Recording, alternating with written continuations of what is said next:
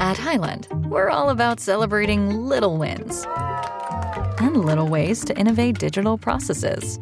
There's no customer pain point too small for us to help with. Maybe that's why more than half of the Fortune 100 looks to Highland to connect their content and data, improve processes, and turn little efficiencies into big wins for their customers and clients. Highland, intelligent content solutions for innovators everywhere at highland.com. Dem Tod auf der Spur. Spannende Fälle aus der Hamburger Rechtsmedizin. Der Crime Podcast vom Hamburger Abendblatt. Moin und herzlich willkommen zu einer neuen Folge unseres Crime Podcast. Ich bin Bettina Mittelacher, Gerichtsreporterin beim Hamburger Abendblatt und bei mir ist wie immer Klaus Püschel, vielbeschäftigter Rechtsmediziner, Seniorprofessor und jemand, dessen Meinung und Expertise ich überaus schätze. Moin, moin. Ja, in der Rechtsmedizin geht's äh, nicht nur um Mord und Totschlag. Unsere Zuhörer wissen, denke ich, nicht nur durch unseren Podcast, dass äh, wir sehr vielseitig beruflich gefordert werden. Ja, Mord und Totschlag, na klar, aber zum Beispiel auch äh, in Katastrophenfällen mit Toten und Vermissten, verbunden manchmal auch mit Auslandseinsätzen und äh, arbeiten unter sehr anspruchsvollen, ungewöhnlichen regionalen und klimatischen Bedingungen, zum Beispiel im Dschungel und mit äh, arbeitstechnisch ungewöhnlichen Herausforderungen. Äh, da gibt es äh, wirklich äh, sehr äh, intensive Abläufe. Wir wollen heute über ein wirklich schlimmes Ereignis sprechen, das vor 17 Jahren unglaublich viele Menschen ins Unglück gestürzt hat. Tsunamis, das waren früher häufig Begebenheiten, die weit weg waren und uns nicht besonders angingen. Doch dieser Tsunami, der am 26. Dezember 2004 durch Südostasien tobte, der brachte die ganze Welt in Aufruhr. Insgesamt starben durch das Beben und seine Folgen etwa 230.000 Menschen. Viele davon waren Urlauber aus allen Teilen der Welt. Ja, zum Beispiel auch aus Deutschland. Diese Menschen hatten ein paar schöne Tage über die Weihnachtszeit oder den Jahreswechsel in der Sonne verbringen wollen. Erholsame Strand- und Badeferien, das war der Plan. Doch äh, es kam anders. Nämlich am 8, am, um 8 Uhr morgens mh, hm, ereignete sich ein gewaltiges Beben. Es hatte die Stärke 9,1 sein Epizentrum lag etwa 85 Kilometer vor der Nordwestküste der indonesischen Insel Sumatra. Es war das äh, drittstärkste jemals aufgezeichnete Beben und löste eine Reihe von verheerenden Tsunamis an den Küsten des Indischen Ozeans aus. Also beispielsweise in Indonesien, Thailand und auch in Sri Lanka. Auf offener See werden die Wellen selten mehr als 50 Zentimeter hoch. Sie sind daher selbst für kleine Boote keine Gefahr. Doch sie pflanzen sich fast unbemerkt und mit riesen Geschwindigkeit fort.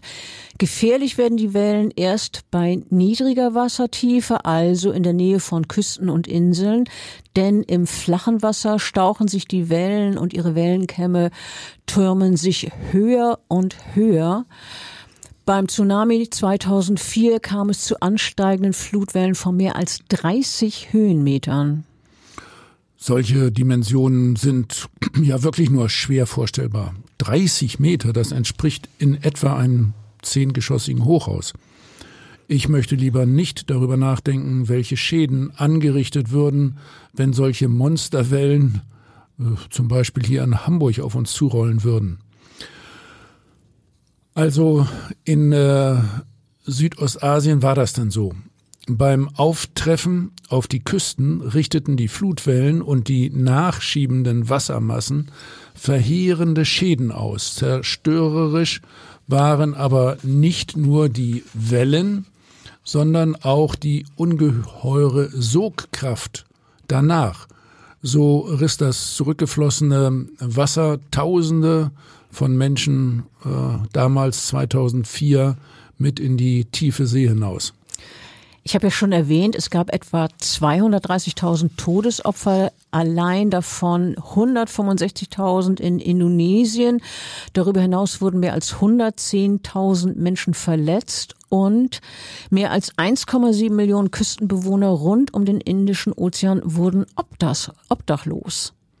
Auch diese Schicksale darf man natürlich nicht äh, außer Acht lassen und vergessen. Hunderttausende Tote, Millionen Betroffene, die ihr Hab und Gut verloren, haben solche gigantischen Zahlen lassen uns häufig ratlos zurück. So etwas können wir uns kaum vorstellen. Was diese Katastrophe für die einzelnen Menschen bedeutet, die davon betroffen waren, wollen wir heute gerne anhand eines Schicksals aufzuzeigen versuchen, nämlich an dem Schicksal einer Frau aus Norddeutschland. Sie ist äh, ja damals 53 Jahre alt, stammt aus dem Wendland und wohnt dann in Bremen. Ihren richtigen Namen wollen wir hier nicht erwähnen. Wir nennen sie in unserem Podcast Heike R. Über den Fall haben wir auch in unserem Krimi-Sachbuch geschrieben, das äh, Buch mit dem Titel Vermisst. Wir haben ja auch schon in unseren Podcasts bei unterschiedlichen Gelegenheiten über das Thema Vermisst gesprochen. Wenn Menschen plötzlich verschwunden und unauffindbar sind, gehen ihre Angehörigen wirklich durch die Hölle. Es ist die Ungewissheit, die so belastend ist. Eine Familie weiß nicht, wie es jetzt der Mutter oder dem Bruder oder der Freundin, die in diesem Fall vermisst werden, wie es denen geht. Sie hoffen natürlich, dass die äh, Leute, die fehlen, die verschwunden sind, wohl auf sind. Ja, sicher oder möglicherweise hoffen sie das. Und zugleich befürchten sie andererseits äh, womöglich das Schlimmste. Vielleicht denken sie, dass die Angehörigen Schmerz und Qualen durchleiden, verletzt sind, schwer verletzt, dass es ihnen eventuell ganz furchtbar schlecht geht. Im Fall vieler Indonesien- oder Thailand-Urlauber über Weihnachten 2004 war es ja zudem auch noch so, dass ihre Familien längere Zeit überhaupt keine Informationen bekommen konnten, weil viele Schicksale einfach ungeklärt waren und lange Zeit auch ungeklärt blieben. Diese Ungewissheit ist dann doch ziemlich furchtbar. Ja, und im Fall der Urlauberin aus Norddeutschland war die Hoffnung, sie könnte den Tsunami doch noch irgendwie unbeschadet überlebt haben, bei ihren Angehörigen noch eine ganze Weile vorhanden. Ja, man kann sagen, dass die Hoffnung Grenzen überwindet und in diesem Fall auch äh, tausend Kilometer, tausende Kilometer Entfernung als Heike R., die Bremerin, unerreichbar ist, weit weg von ihren Liebsten und von ihnen vermisst wird, mag ihre Familie aber noch lange nicht aufgeben. Die Angehörigen telefonieren alle möglichen Adressen ab. Sie schreiben Mails und kontaktieren die Polizei an dem äh, Ort, wo Heike R. im Urlaub sein soll. Die Angehörigen suchen auch über Internetseiten nach der 53-Jährigen, zum Beispiel auf einer Plattform für Taucher und Schnorchler. Man kann sagen, die Hoffnung stirbt zuletzt und die Hoffnung äh, bei den Angehörigen ist äh, dann jetzt noch, dass die aktive, lebensfrohe Heike R.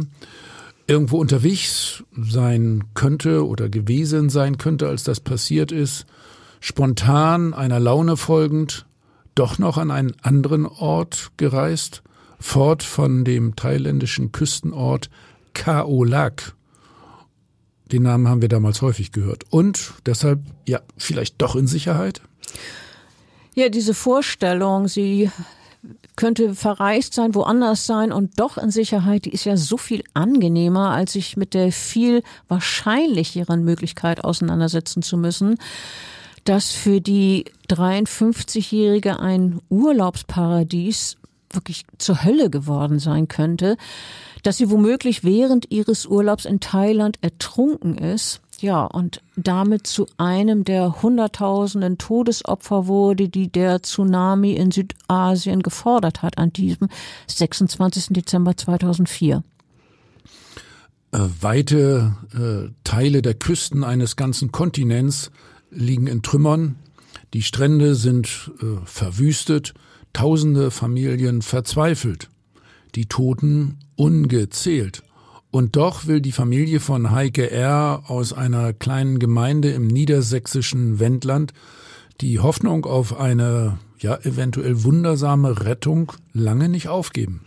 Ja, das kann man ja auch nachvollziehen, dass die natürlich nach dem letzten Strohhalm greifen, die Angehörigen. Aber als sich dann das Ausmaß der Flutkatastrophe in den betroffenen Ländern wie Indonesien, Thailand und Indien abzeichnet und schließlich doch immer weniger Hoffnung für vermisste Bürger besteht, da schreibt dann eine Bremer Zeitung über die vermisste Ärztin Heike R. Ich zitiere, viele, die von den riesigen Wellen hinweggerissen wurden, wird das Meer nie wieder hergeben.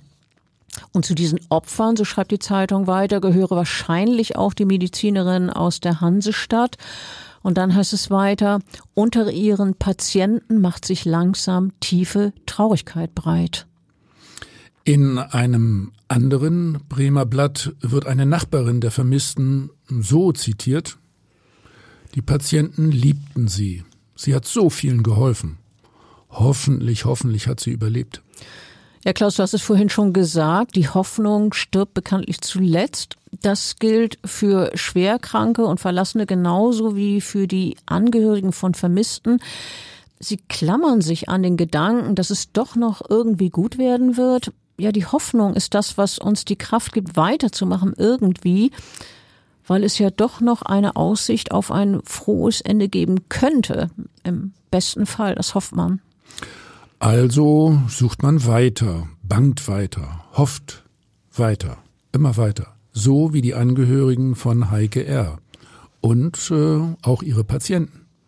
So wie alle, die diese so positive und lebensfrohe Frau gern hatten und sich wünschten, dass es das Schicksal im Urlaubsparadies gut mit ihr meint. Doch die Bremerin hat nicht überlebt. Sie starb in den Fluten des Indischen Ozeans im Tsunami. Es war ein schwedischer Tourist, äh, der als einer der letzten mit ähm, Heike R. gesprochen hat. Dieser schwedische Tourist, der hatte die leidenschaftliche Sporttaucherin zufällig für ein Interview interviewt, für ein Video interviewt, ähm, Entschuldigung. Und ähm, hat sie für dieses Interview gefragt, wie sie in Kau, was sie in Kaolack besonders genieße. Ja, und Heike R. antwortete diesem schwedischen Touristen auf Englisch, doch wir wollen das jetzt hier auf Deutsch übersetzen. Sie sagte in etwa, sei einfach hier, sei jetzt und ganz und gar hier. In diesem Moment spür das Universum. Ich war gerade im Meer und dachte, so weit wie der Himmel und lass dich vom Ozean tragen. Ah, das klingt ja richtig poetisch. Ja, allerdings. Ähnlich Ähnlich begeistert äh, äußerte sich eine andere Frau, die Heike R. in diesem Urlaub kennengelernt hatte. Das hier ist kein Partyort, sagte sie über Kaulak. Du hörst die ganze Zeit die Geräusche des Ozeans. Das ist so friedlich. Ja, die Geräusche des Ozeans. An diesem Morgen des 26. Dezember 2004 sind sie überhaupt nicht mehr friedlich. Das ist mehr ein Brüllen und ein Tosen als die aufgepeitschten Wassermassen in haushohen Wellen auf das Land. What does innovation sound like? It sounds like the luxury of being in the moment with your customer, client, or patient. It sounds like having the right information right when you need it. It sounds like being at your best for your customers and your business. Thanks to Highland's intelligent content solutions that improve digital processes, innovators everywhere are able to do their thing better, whatever that thing is. Now, who doesn't like the sound of that? Highland, for innovators everywhere. Visit highland.com. Zusturm. Dieser Tsunami ist durch ein Seebeben 85 Kilometer vor der Nordwestküste von Sumatra entstanden. Du hast es ja vorhin schon erwähnt. Dort, also vor Sumatra, schiebt sich die indisch-australische Kontinentalplatte unter die eurasische und äh, dadurch werden Spannungen aufgebaut, die sich dann schlagartig entladen und zwar in diesem Beben, das dann eine Stärke von 9,1 auf der Richterskala erreicht. 9,1 ist wirklich enorm. Ja, zur Erinnerung. Das ist das äh, drittstärkste Beben überhaupt, äh, das äh, je gemessen wurde, so lange es derartige Messungen gibt. Mag ja früher auch schon mal schlimmer gewesen sein, in Vorzeiten. Die äh, Schockwelle dieses Seebebens ist auf dem Meer zunächst kaum sichtbar. Dann aber rast die Druckwelle im Wasser mit mehreren hundert Kilometer pro Stunde auf die Küste zu. In den flachen Uferregionen türmen sich die Wogen in gigantische Höhen auf. Im thailändischen Khao Lak sind die Wellen bis zu zehn Meter hoch. In Indonesien beispielsweise rollen sie als 30 Meter hohe Wassergiganten auf das Festland zu. Wassergiganten, dieses Wort, das du eben benutzt hast, ich denke, das ist wirklich eine gute Umschreibung dessen, was dort an den Stränden Südostasiens sein Unwesen trieb.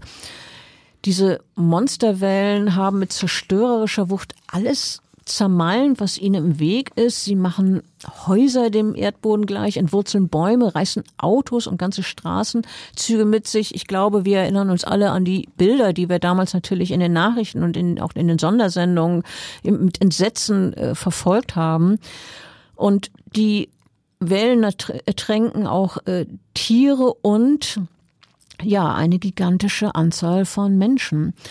Und zwischen den Einzelwellen flutet das Wasser zum Meer zurück und entfaltet auch dabei typische Wirkungen durch das Schieben und Mitnehmen von schwimmfähigen Gegenständen und Personen.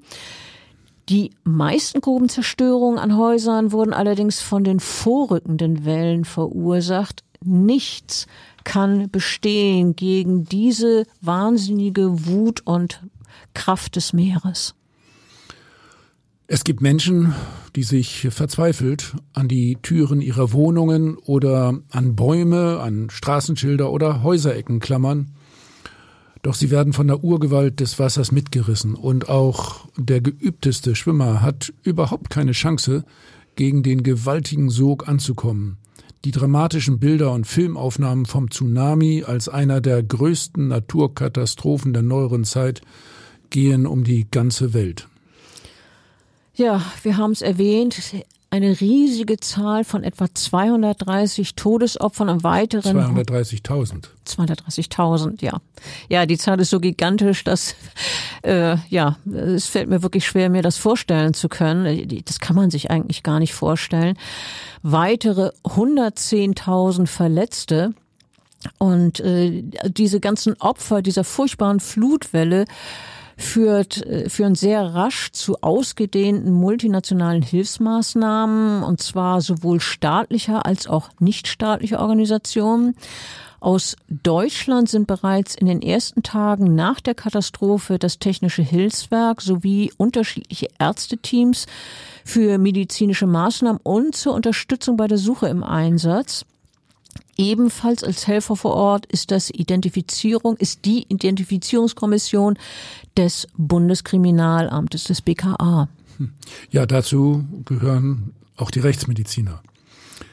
Nun, in den äh, Urlauberzentren von Thailand und äh, Sri Lanka, wo sich Weihnachten 2004 noch eine sehr große Anzahl von ausländischen Touristen aufgehalten hat, äh, kann relativ viel erreicht werden. Und das, obwohl es für forensische Untersuchungen im Rahmen einer derartigen Naturkatastrophe bis dahin keine Strategien gibt. Ja, wie soll es die auch geben? Weil sowas war ja bis dahin ohne Beispiel. Ja, also im Prinzip haben wir für Massenkatastrophen schon geübt, aber eine solche haben wir noch nie erlebt. Klar.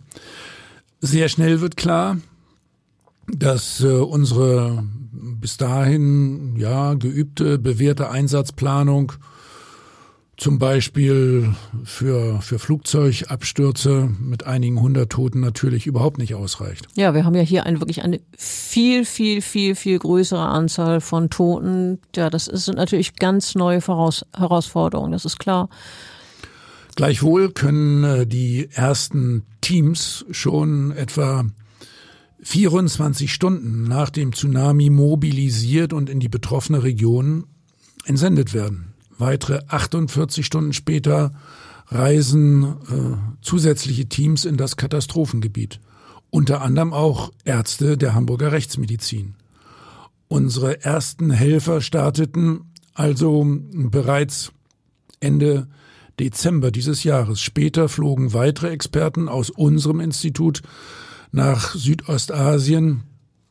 Das waren dann zum Schluss äh, zehn Frauen und Männer, Ärzte, Sektionsgehilfen, äh, ein großes Team.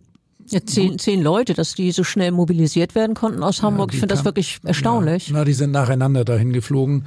Die Einzelnen waren äh, zwei bis äh, vier Wochen im ähm, Einsatz. Äh, Einzelne sind auch zweimal vor Ort gewesen.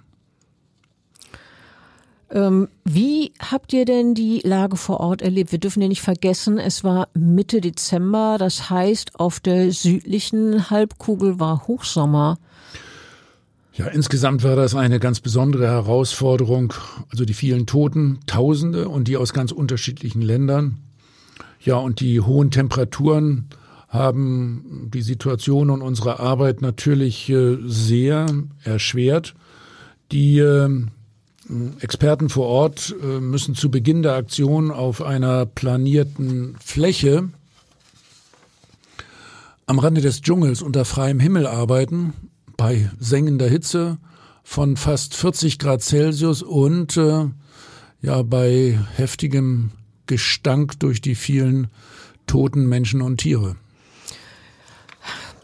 wirklich nicht schön schlimme Bedingungen. Gut, aber ähm, ist natürlich eine wichtige Arbeit, die da gemacht werden muss von den Rechtsmedizinern. Wie ist das? Wurde Tag und Nacht gearbeitet und wie wurde das organisiert?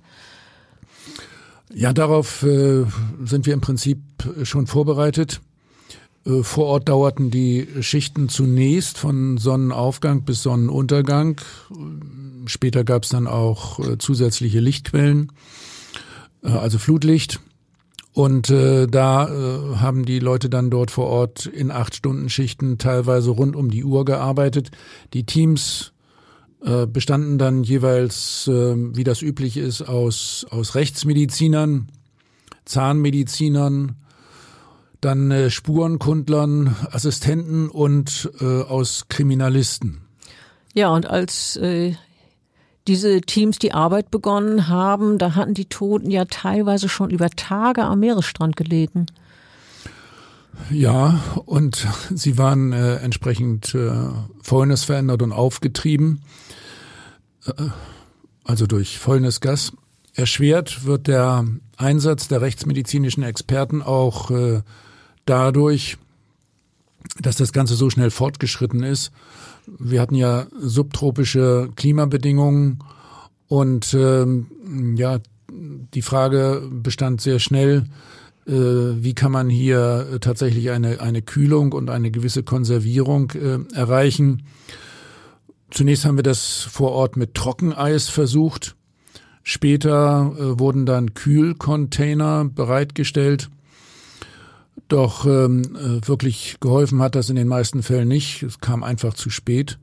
Schon nach kurzer Zeit konnte man dann nicht einmal mehr sicher zwischen Asiaten und Europäern äh, unterscheiden, weil ja auch die Gesichter so entstellt sind und der Körperbau dann aufgrund der ja, äh, Aufgasung nicht mehr dargestellt werden kann. Auch äh, Kleidung oder andere Gegenstände an den Körpern sind für eine Identifizierung meist nur beschränkt aussagekräftig. Und äh, man muss ja bedenken, äh, dass äh, viele auch nur noch eine Badehose anhatten. Ne? Ja, äh, das wollte ich gerade sagen. Das kann ich mir vorstellen, denn äh, die meisten der Opfer sind ja beim Auftreffen der Flutwelle gerade am Strand gewesen, beim Baden oder Schnorcheln. Ja, natürlich hatten sie zu der Zeit äh, nur den Bikini oder Badehose an, ja, und auch den Schmuck werden sie überwiegend abgelegt haben, wenn sie im Meer baden wollten. Genauso war das. Äh, immerhin gab es einzelne Fälle, bei denen anhand von besonderen körperlichen Merkmalen dann doch relativ schnell eine Identifizierung gelingt. Äh, ein ganz besonderer Fall ist mir von äh, ja, einem unserer Ärzte berichtet worden, der viel mit den skandinavischen Rechtsmedizinern zusammengearbeitet hat.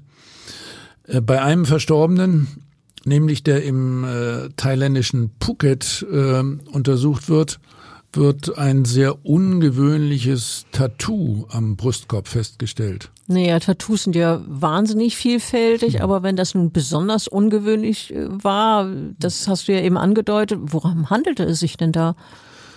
Ja, das war äh, in dem Fall ein äh, wenig professionell auf die Brust gezeichneter äh, Toaster, also tatsächlich ein, ein, ein Toaster, mit dem man sich Weißbrot toastet, mit äh, Kabeln, wobei in, in dem Fall die Brustwarzen äh, in diesem Tattoo äh, als Stecker sozusagen in das Bild einbezogen waren.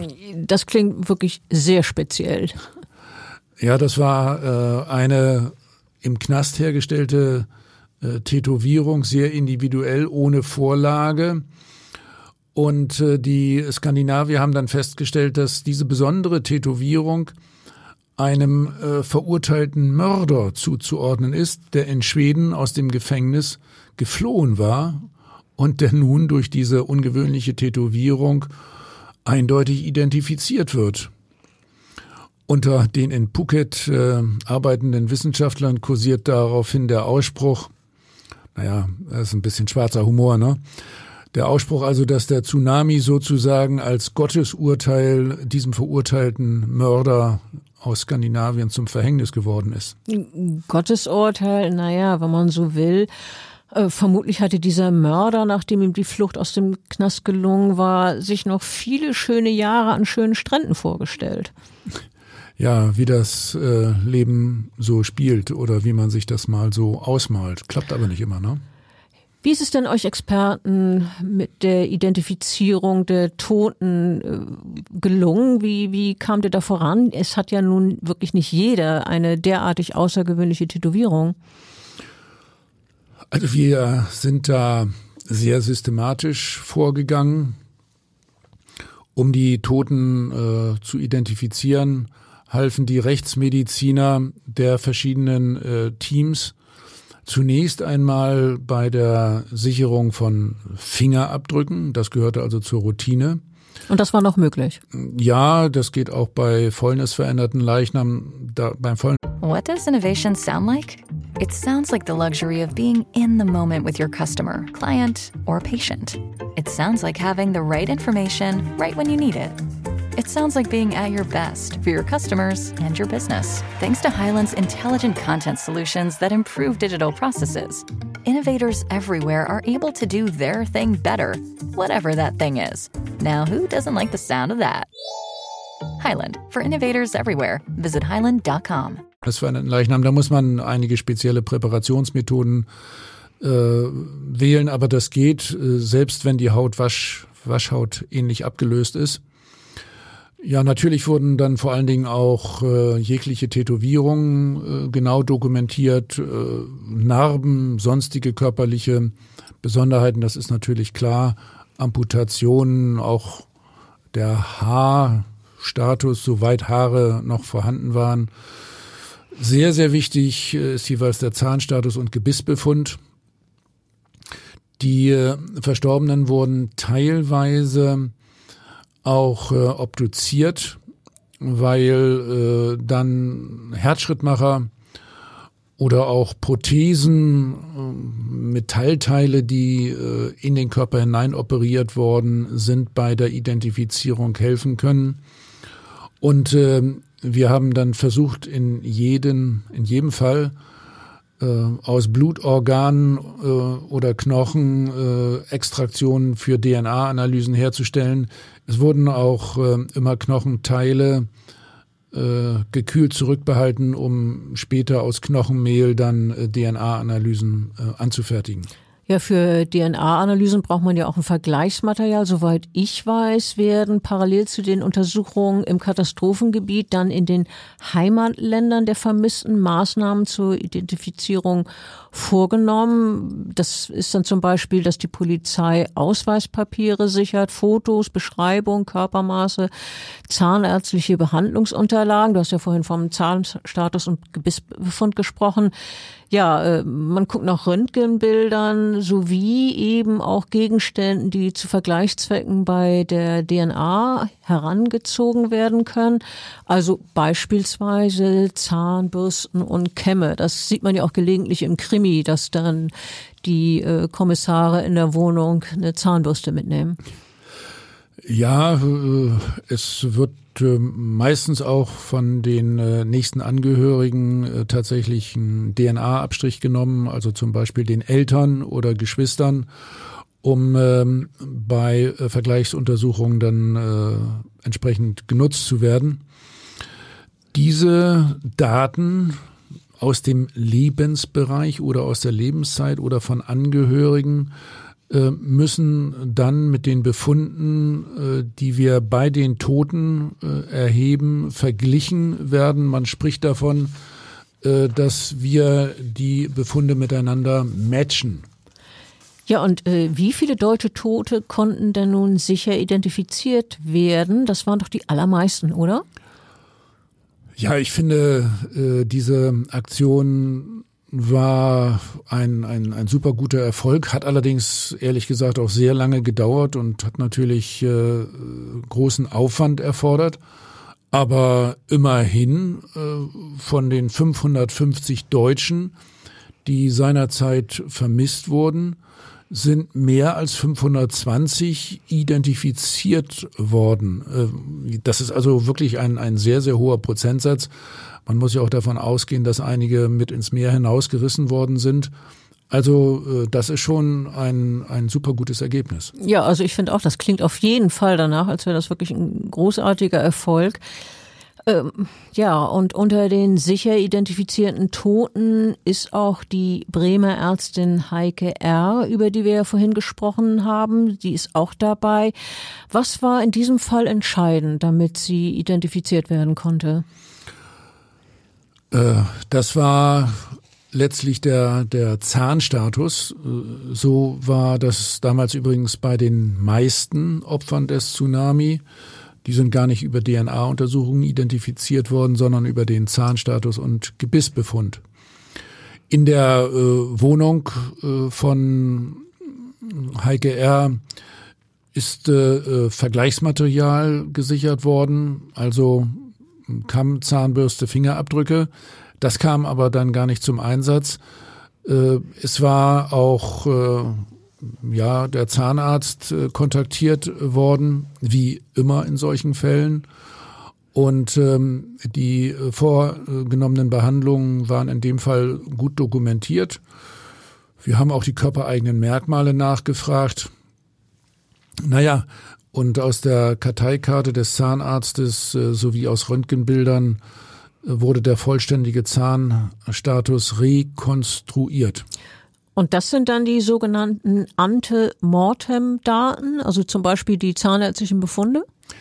Genau, Ante-Mortem heißt äh, vor dem Tod erhoben und damit verglichen werden dann die Post-Mortem-Daten, die von uns nach dem Tod erhoben werden bei unseren Identifizierungsmaßnahmen.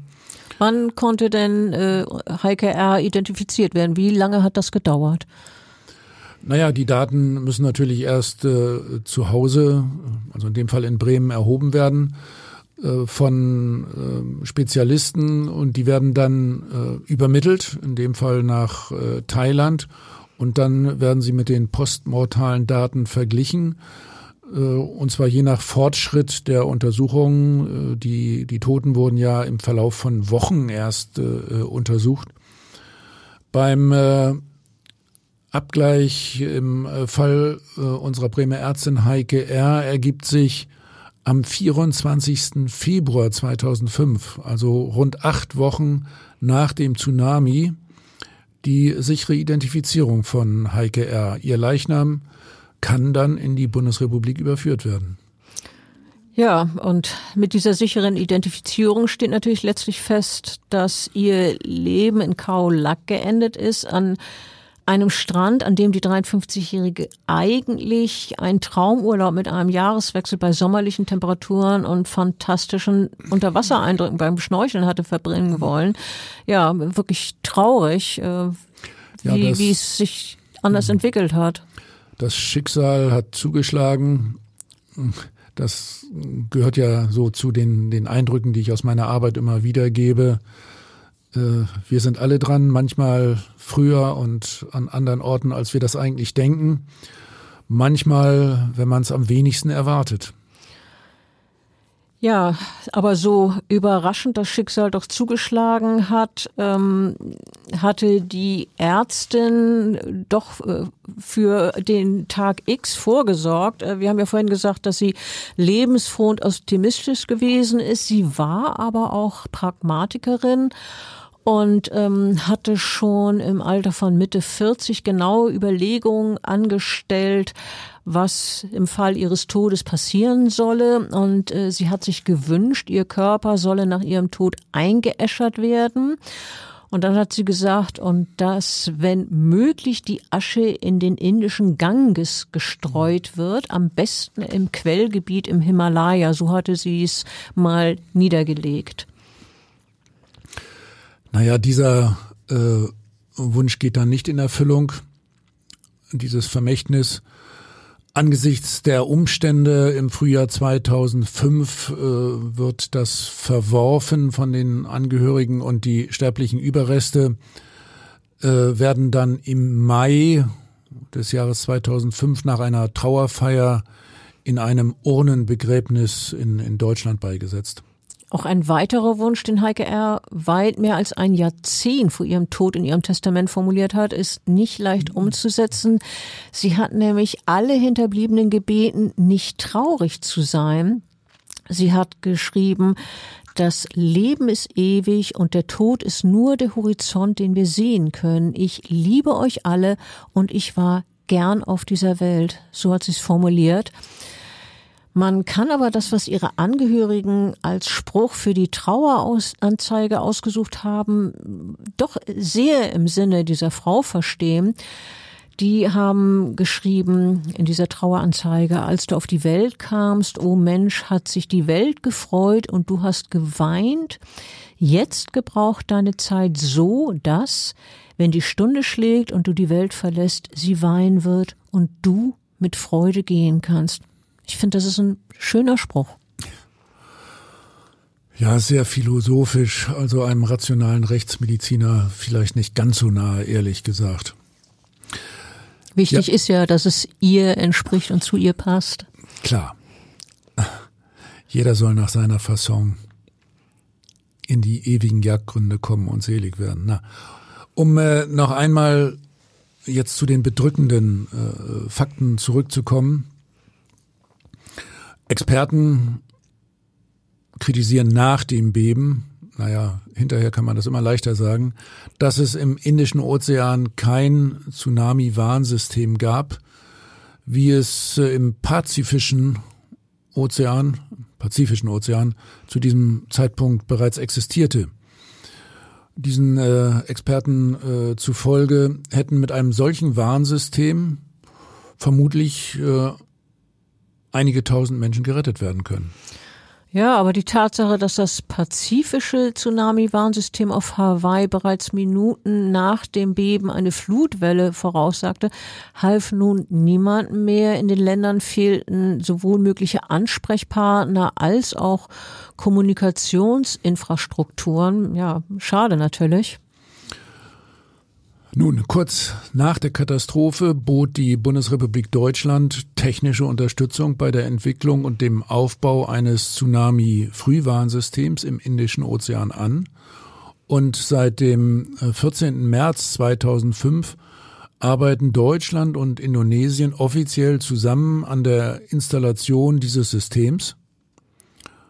Auf Englisch German Indonesian Tsunami Early Warning System GITEWS.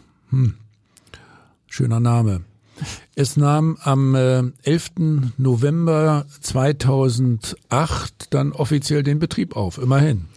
Ja, dann kann man nur hoffen, dass schlimme Katastrophen, schlimme weitere Katastrophen damit verhindert werden können.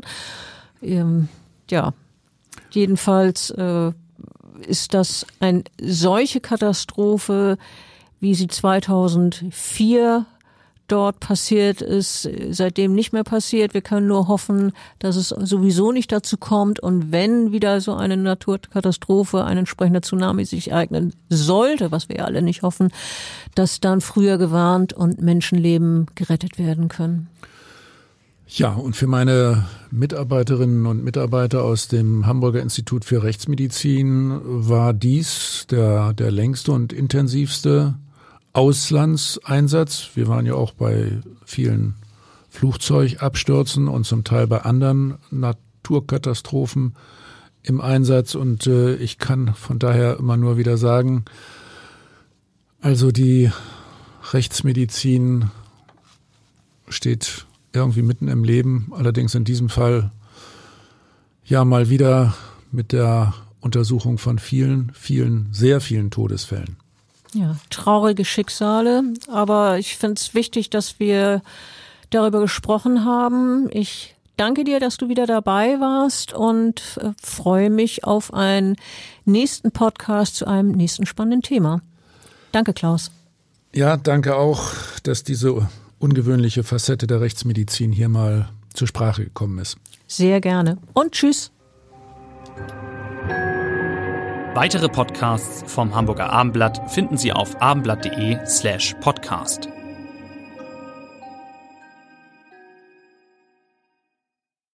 What does innovation sound like? It sounds like the luxury of being in the moment with your customer, client, or patient. It sounds like having the right information right when you need it. It sounds like being at your best for your customers and your business. Thanks to Highland's intelligent content solutions that improve digital processes, innovators everywhere are able to do their thing better, whatever that thing is. Now, who doesn't like the sound of that? Highland, for innovators everywhere, visit highland.com.